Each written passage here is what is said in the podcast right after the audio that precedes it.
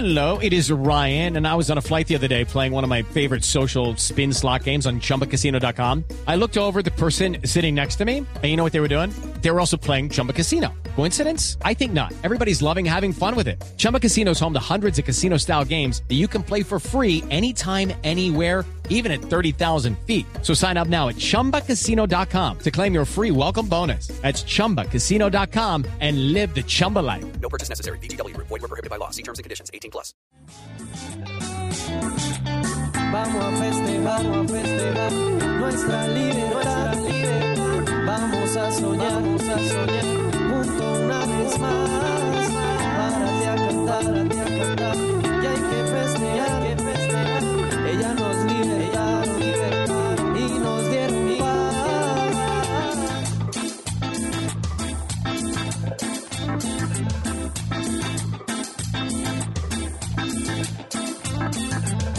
Las mujeres que nos salvaron de la presión de los malvados, sus ideales nos libertaron, diariamente lo celebramos. Y las mujeres que nos salvaron de la presión de los malvados, sus ideales nos libertaron, diariamente lo celebramos.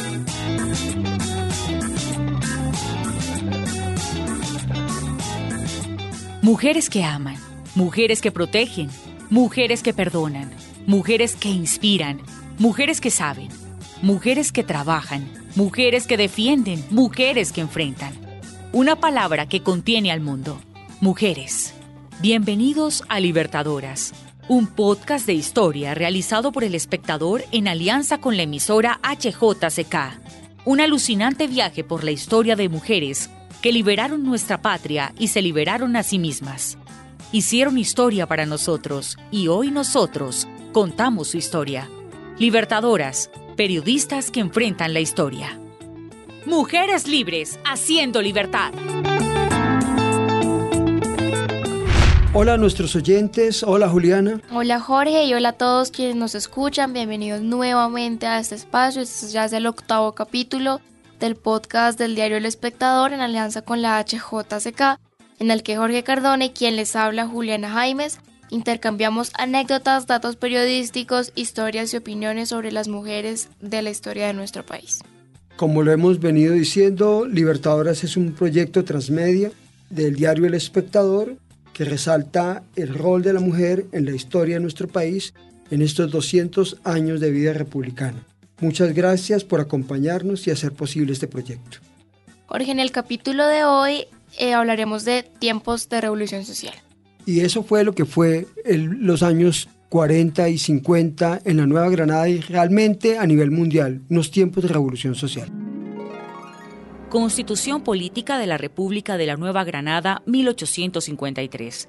En el nombre de Dios, legislador del universo y por autoridad del pueblo, el Senado y Cámara de Representantes de la Nueva Granada, reunidos en Congreso, considerando que la Constitución Política sancionada el 20 de abril de 1843 no satisface cumplidamente los deseos ni las necesidades de la nación en virtud de la facultad de adicionar y reformar la misma Constitución, que por ella está conferida al Congreso, y procediendo por los trámites y según la extensión de poderes que permite el acto adicional a la Constitución del 7 de marzo de 1853, decreta la siguiente.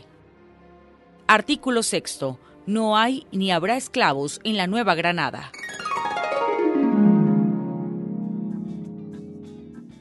Bueno, Jorge, durante los anteriores capítulos hemos hablado justamente de muchas mujeres y hombres importantes en la libertad de nuestra patria. Sin embargo, no habíamos podido enfatizar en las mujeres negras, Jorge, las afrodescendientes de nuestra historia, y que son esos descendientes esclavos africanos que llegaron a nuestro continente y que padecieron un montón de vicisitudes, de estar privados de su libertad y sin embargo lucharon hombro a hombro por la libertad. Y yo siento que justamente la, historia de las mujeres y la historia de los negros y de la gente afro es muy parecida. Se ha borrado de la historia y no se ha contado como debe ser. Por eso iniciamos este capítulo escuchando el inicio justamente de la Constitución de 1853 en el artículo sexto en el que se dio la libertad a los esclavos. Sí, lo único que hay que hacer es una precisión, es que desde el momento en que se dio la libertad en la batalla de Boyacá en 1819, el propósito del libertador Bolívar era darle la libertad a los esclavos. Pero en ese momento, los intereses de los esclavistas en las regiones productivas, particularmente en el Cauca, en Popayán, estaban en contra de esa idea. Y por eso eh, se aplazó tanto tiempo y es lo que explica que la abolición de la esclavitud solamente vino a darse hasta mayo de 1851 y refrendarse en la Constitución de 1853. Por eso en este capítulo nos vamos a devolver un poquito en los años anteriores de los que ya hemos hablado para recordar algunos de los nombres de nuestras libertadoras negras. Bueno, pero para empezar, Juliana, siempre hay que explicar un poco los contextos. En el capítulo anterior eh, nos habíamos quedado en el final de la Guerra de los Supremos, y en la Constitución de 1843. Entonces lo que pasó enseguida es que llegó a gobernar, después del gobierno de Pedro Alcántara Herrán, vino el gobierno de Tomás Cipriano de Mosquera en 1845. Y en desarrollo de ese mandato, eh, llevó como secretario de Hacienda a un señor llamado Florentino González, que lo habíamos visto como conspirador contra Bolívar, y este señor le dio por cambiar la política económica quería que, de alguna manera la Nueva Granada se insertara dentro del concierto internacional y lo que hizo fue adoptar la política libre cambista, con lo cual, al caer todos los aranceles, pues la producción interna, los artesanos empezaron a quebrar. Entonces se generó un problema entre, eh, la clase popular y la gente que tenía propiedades y que podía tener derechos de alguna manera de importación de productos del exterior. Eso da lugar a una gran confrontación política y social que va a desbordar en el año de 1848 y 49 en la fundación de los dos partidos políticos tradicionales. En 1848 el Partido Liberal y en 1849 el Partido Conservador. Ese es el contexto en el cual se produce la elección presidencial del 7 de marzo de 1849, en el cual los liberales llevan al poder a José Hilario López en el primer momento en el cual el pueblo participa en las elecciones. Esa fecha es crucial porque fue la primera vez en el cual el pueblo se tomó el sitio donde estaba deliberando el Congreso, en el Templo de Santo Domingo, para imponer el candidato que era José Hilario López. Mariano Espina Rodríguez pronunció una frase famosa para la historia que dijo, voto por López para que no sean asesinados los diputados. Y esa elección dio la victoria de López y López lo primero que hizo fue impulsar una agenda muy reformista para la época y además decretar de una vez por todas la abolición de la esclavitud, hecho que tuvo lugar en mayo de 1851. Sí, Jorge, y usted ya nos contextualizó un poquito, pero quisiera que escuchemos justamente a Camila Ramírez que nos va a hablar de esa constitución y de cómo se llegó a ella.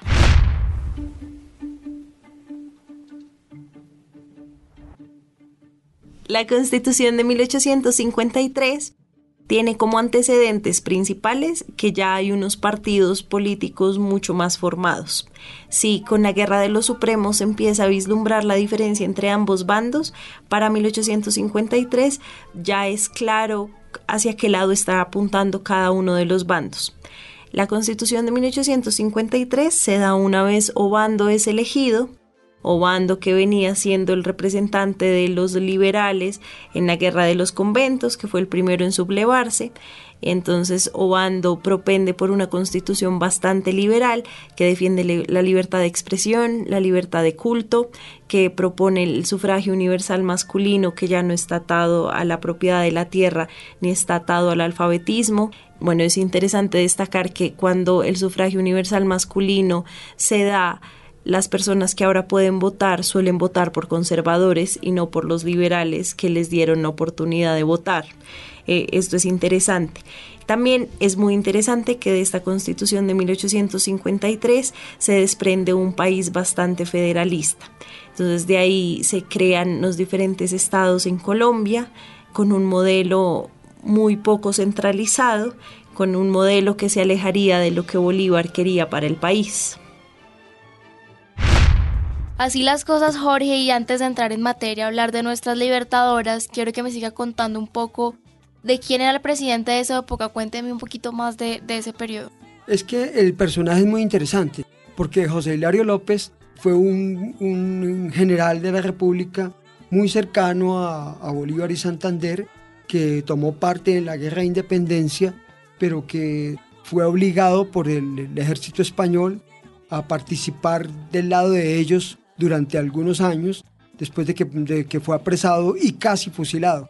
Pero él tenía, él después vuelve a la, al ejército patriota y él tenía un recuerdo muy especial y era que eh, una esclava de, de su casa, la esclava Antonia, no solamente había ayudado en la crianza de él mismo, sino de sus hermanos.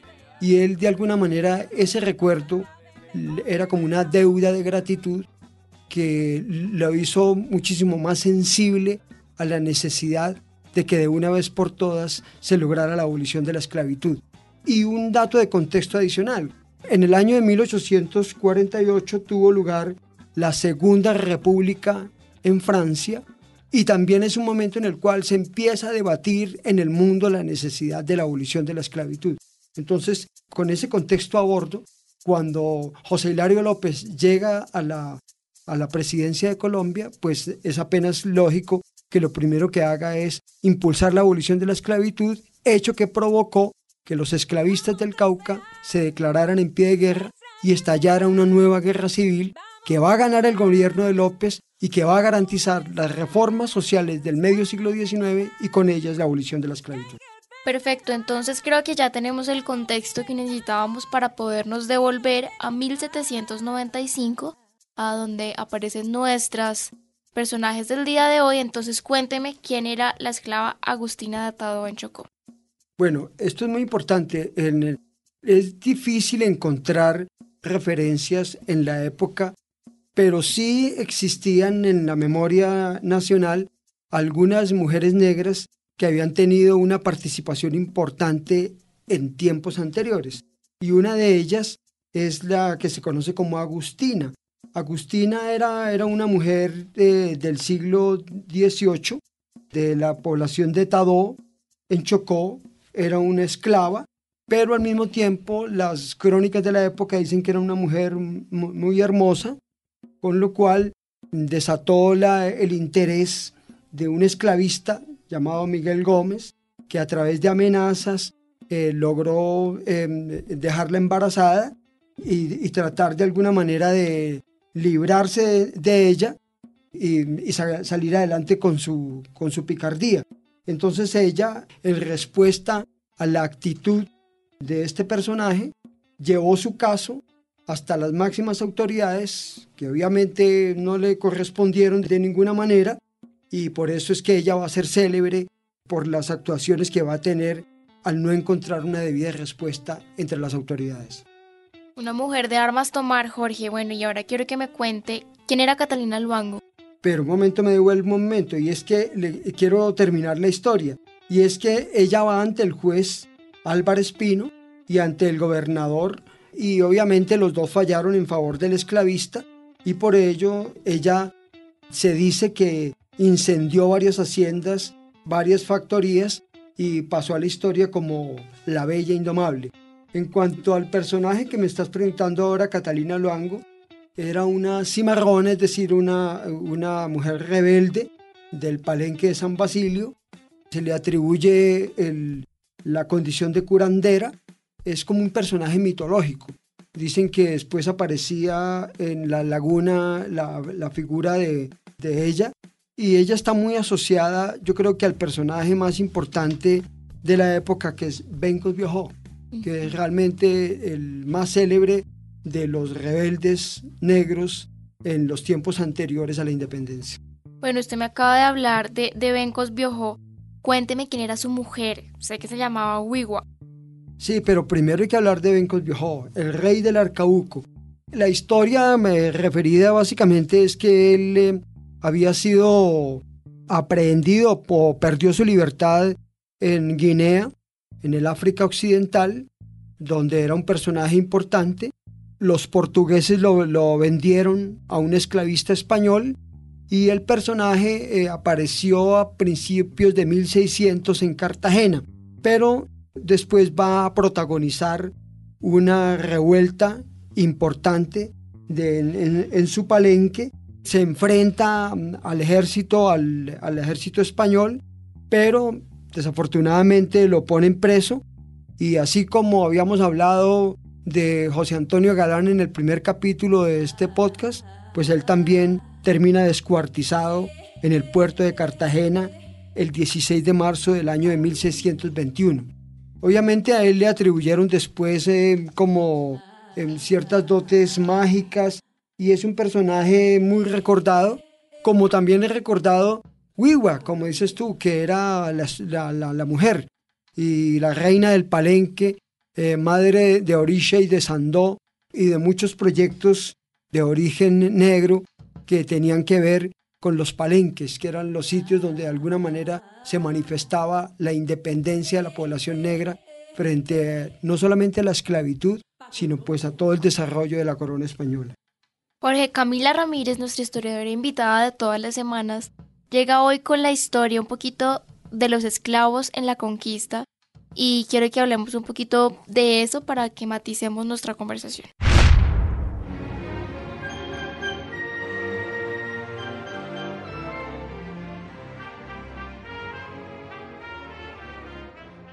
Bueno, primero los negros llegan a América como parte del comercio transatlántico de esclavos, vienen traídos desde África por los europeos. Eh, a Colombia llegan en el siglo XVII y entran por Cartagena. Es, es, bastante difícil cuantificar cuántos esclavos había acá porque había unas tasas gigantescas de contrabando. Entonces en América Latina los únicos puertos que estaban permitidos eran Veracruz y Cartagena, sin embargo se sabe que entraron por muchos otros lugares, por ejemplo por La Guajira, los guayús tuvieron esclavos negros, por ejemplo. Entonces los esclavos vienen y vienen principalmente a, trabajar en las minas, a trabajar en haciendas y a trabajar en plantaciones. Como vienen a, estos tres principales nichos de comercio, se quedan en las tierras bajas de Colombia, a diferencia de los indígenas que suelen ser la mano de obra en las alturas. Esto es interesante porque nos habla de cómo está dividida la población actualmente.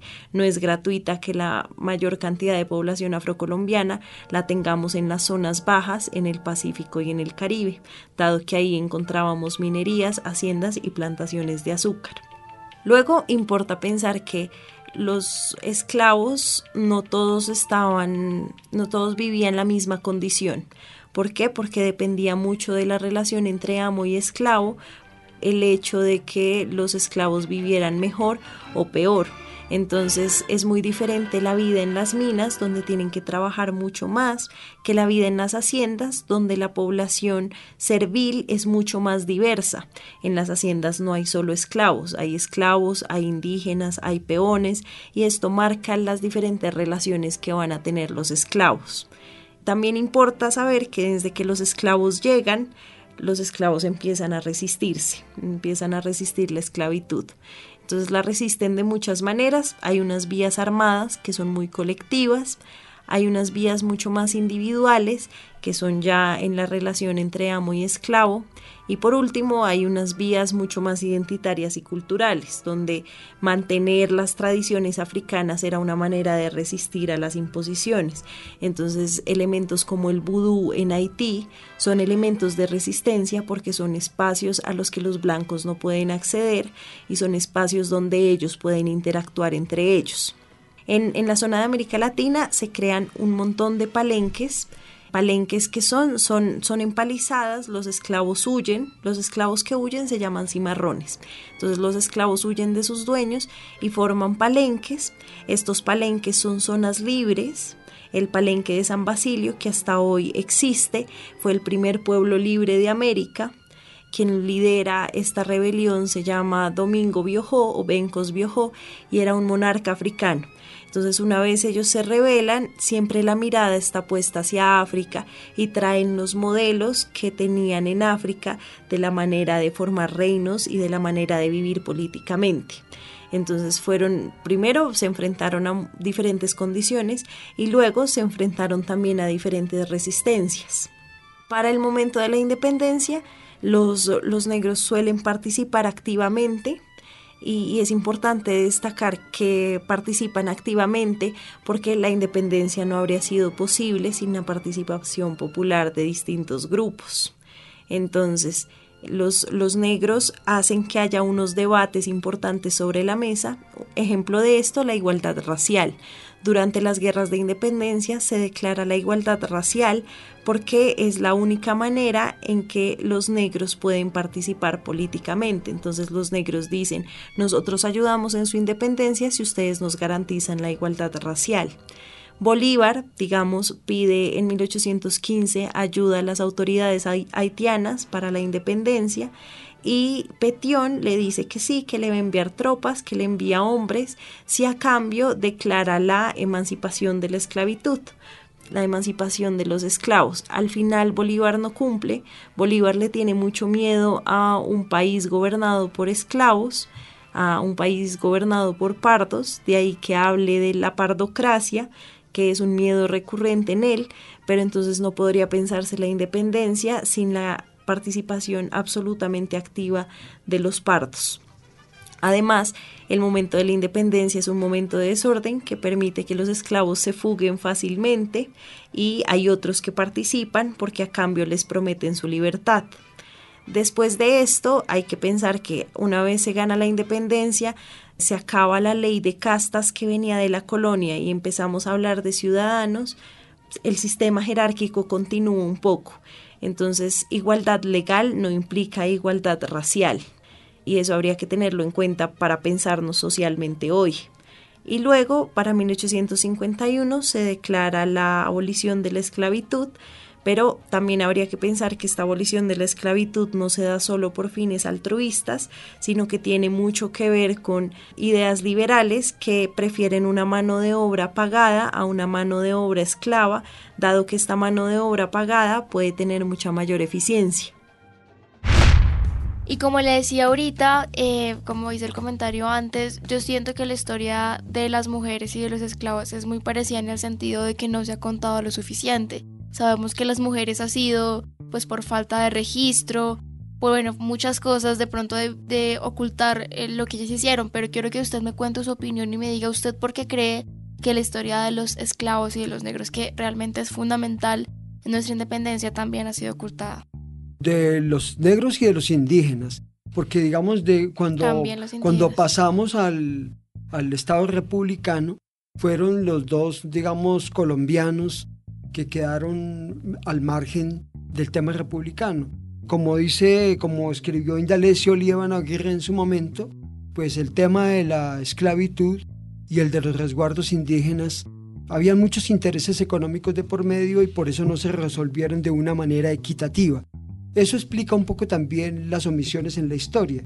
Yo quiero exaltar el trabajo que en el año 2010 hizo el Ministerio de Cultura que en una campaña llamada 200 Culturas Independencia hizo, elaboró un documento que eh, denominó Historias Matrias, Mujeres Negras en la Historia, en el cual recogió varios de esos perfiles de los cuales estamos hablando eh, en este momento. Ese documento es muy valioso. En los últimos tiempos han venido apareciendo unos libros también de, de una gran factura eh, en, la era de la revolución de Marcel Echeverry, Nunca más esclavos de Aline Hell, incluso, aunque no se trate de, negros, hay un, personaje que también debemos referir, que es Entre las huellas de la India Catalina, de un autor colombiano llamado Hernán Urbina Joiro.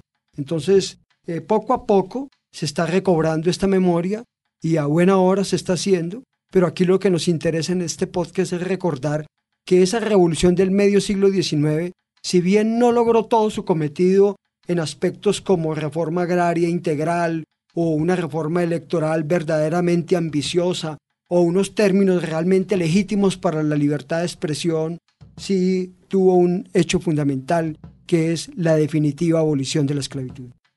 Bueno, Jorge, acá tengo otro nombre, Catalina Mulata, y me gustaría que hablemos un poquito de ella.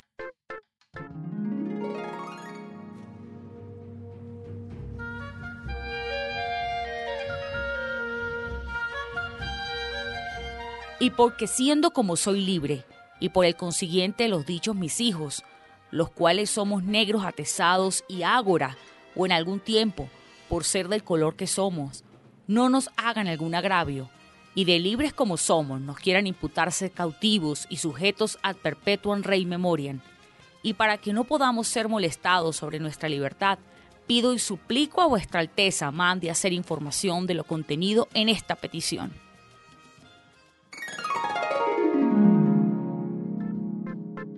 Justamente las palabras que acabamos de escuchar eh, hacen referencia a la voz de Catalina Mulata. Y en el trabajo que adelantó el Ministerio de Cultura hace una década, refiere que esta era una mujer que eh, había sido criada por un vecino de Santa Fe y que se vio obligada a acudir a la Real Audiencia hacia el año de 1574 para impedir que dos de sus hijos, que llevaban por nombres Juan Bonifacio y Baltasar Bonifacio, quedaran libres. Ella alegaba que ella no era esclava y que ella realmente por cosas de datos de pureza de sangre era samba, es decir, que era hija de indígena y de africano y que su madre se llamaba Magdalena y que ella no, no tenía por qué estar en ese, digamos, en, esta, en este tema de, de, discriminación. No es muy claro qué fue lo que sucedió finalmente con, con Catalina Mulata, pero lo que sí es eh, pertinente decir que lo que hizo ella fue una, un reclamo, una voz de reclamo para impedir que el oprobio de la esclavitud fuera aplicado a su propia descendencia. Entonces ahora yo quiero hacer como una dinámica en este momento, lo que le estaba diciendo usted que hemos investigado hartos nombres y los tenemos en mente y quisiera que todos fueran justamente nombrados. Entonces voy a empezar a preguntarle a usted por nombres y usted me responde quiénes eran como para perfilar a estas mujeres. Y también le quiero abrir la invitación a nuestros oyentes para que si saben de más nombres, entre todos construyamos una memoria un poco más grande, ¿listo? Entonces primero quiero saber quién era Ana Prado.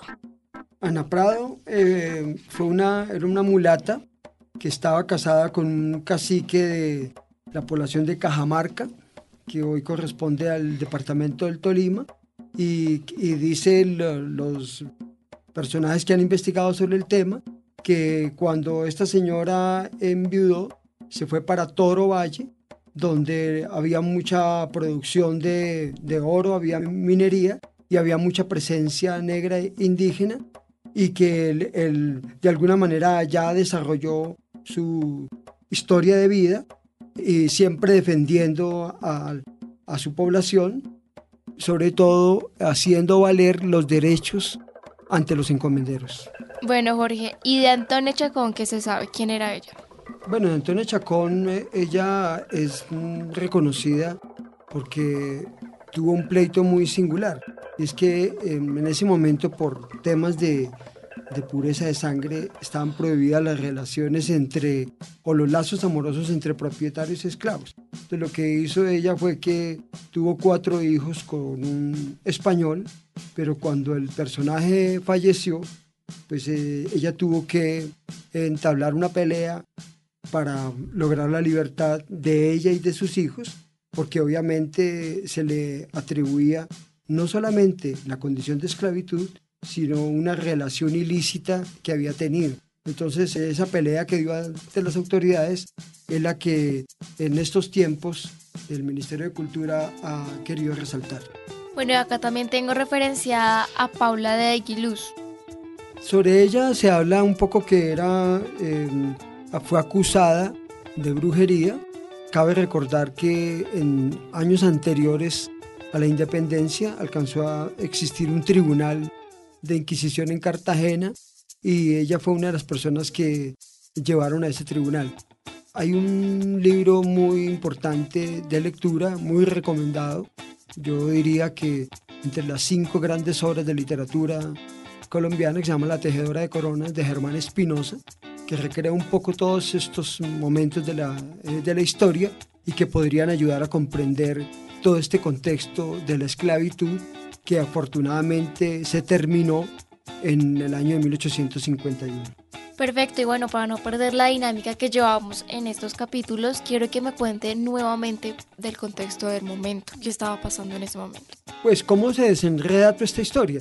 Y es que, como te decía Juliana, José Hilario López, el gobierno gana la guerra, con, al ganar la guerra, pues eh, logra desarrollar las políticas que se estaban pensando desde la perspectiva de la elección de José Hilario López va a aparecer una figura crucial en la historia de Colombia, que es Manuel Murillo Toro, que como secretario de Hacienda se va a encargar de hacer estas reformas posibles. Y todo esto se va a trasladar a la constitución de 1853, que es una constitución absolutamente liberal, liberal en, toda la concepción de la palabra, totalmente contraria a la que 10 años antes había hecho en 1843 los llamados ministeriales, que era como se le conocía primero a los que posteriormente más o menos van a formar lo que se va a llamar el Partido Conservador. Pero entonces hay una cosa que es increíble en la historia, y es que el elegido de todos, el que se supone que tenía que poner en marcha la Constitución de 1853, fue quien resultó elegido presidente, José María Obando, que lo habíamos visto pelear en la Guerra de los Supremos, que había sido la persona más cercana de Santander y que era el adecuado para que gobernara. Pero sucede un novelón en la época, porque él toma posición del cargo, sanciona la Constitución de 1853 y empieza a titubear en torno a qué hacer con las reformas sociales que tenía que hacer. Y en esa vuelta se agarran en el Congreso las dos fracciones del Partido Liberal en ese momento, que eran los Gólgotas y los Draconianos. El Partido Conservador entra a mediar también en el mismo asunto. Y en un episodio, por lo demás grotesco, el jefe de los ejércitos, el general José María Melo, termina dándole un golpe de Estado a José María Obando en abril de 1854 y precipita una nueva guerra civil muy corta hasta diciembre de 1854 donde gana el gobierno, colocan un presidente interino, Manuel María Mayarino, para que termine el periodo, pero desafortunadamente le metieron un freno de mano a toda la revolución social del medio siglo XIX. Increíble esa historia, Jorge, y ya para cerrar el capítulo y ir concluyendo, no terminó su relato. ¿Qué pasó con las reformas? ¿Qué pasó con los negros? ¿Cómo continuamos ahí en eso? Pues que Colombia tiene una particularidad, y es que el deporte nacional no es ni el fútbol, ni el boxeo, ni el ciclismo. El deporte colombiano es cambiar la constitución y hacer guerras y tratados de paz. Pues aquí no fue la excepción. Salimos de una guerra en 1850, salimos de otra guerra en 1854 y llega un presidente eh, nuevo, que es Mariano Espina Rodríguez, le toca sancionar una nueva constitución, la de 1858, que se va a llamar la Confederación Granadina, terminamos en un Estado federal y a la vuelta de la esquina, el que habíamos dejado atrás, Tomás Cipriano de Mosquera, que había iniciado su vida política como decán del Libertador y muy cercano a Simón Bolívar, ahora está en la otra orilla ideológica defendiendo las ideas liberales, se levantan armas desde el Cauca y hay otra guerra civil. Y esa va a ser la guerra civil que va a llevar triunfante a Tomás Cipriano de Mosquera hasta las mismas calles de Bogotá. Y él es la única revolución triunfante en la, en la historia de Colombia. Va a producir la victoria y con ella la constitución de Río Negro de 1863 que da lugar a lo que se conoce en Colombia como el radicalismo liberal, que va a gobernar desde 1863 hasta 1886, donde aparece otro personaje del cual hablaremos más adelante llamado Rafael Núñez Moleda. Bueno, Jorge, yo sí quiero cerrar este capítulo de hoy, este espacio, abriendo la invitación a todos nuestros oyentes, a las personas que nos escuchan y nos leen también, de que nos ayuden a construir la memoria de nuestras libertadoras. Esto es un proceso colectivo que estamos haciendo y hoy se nos quedaron muchas por fuera que queremos nombrar, que también tenemos referenciadas, entonces ahí les dejo el dato para que se comuniquen con nosotros y nos cuenten qué piensan de todo esto. En el espacio Libertadoras, en la página web del espectador y en este podcast que estamos realizando con la emisora HJCK, pues hay un buzón en el cual estamos ya recibiendo información muy interesante. Han aparecido historiadores. Gracias en este momento a toda la gente que nos ayudaron, por ejemplo, a construir el capítulo de las Juanas. Se hizo directamente con gente que nos llegó. De manera que esta es una invitación abierta para todo el país, en todos los lugares de Colombia, para que nos ayuden a encontrar ese rastro femenino fundamental para nuestro proyecto. Sí, hay cientos y cientos de mujeres de las cuales seguramente tendremos que hablar y que la historia les merece un espacio, porque son mujeres libertadoras en las leyes. Y libertadoras en la ciencia. Libertadoras en la cultura, porque esta es la memoria de las libertadoras. A todos ustedes, los que nos escucharon, muchas gracias por acompañarnos y esperamos que no se pierdan el próximo episodio de nuestro programa Las Libertadoras, que tendrá un apartado muy especial con una primera mujer de talla nacional y un poco internacional, la primera gran escritora colombiana del siglo XIX, Soledad Acosta de Samper. No olviden visitar nuestras otras plataformas para obtener más información sobre la historia de nuestro país y sus mujeres, la entrega semanal en nuestro diario, nuestros emojis y toda la información extra en redes sociales. Muchas gracias y hasta la próxima. Vamos a festejar, vamos a festejar nuestra libertad. Vamos a soñar, vamos a soñar junto una vez más. Párate a cantar, a cantar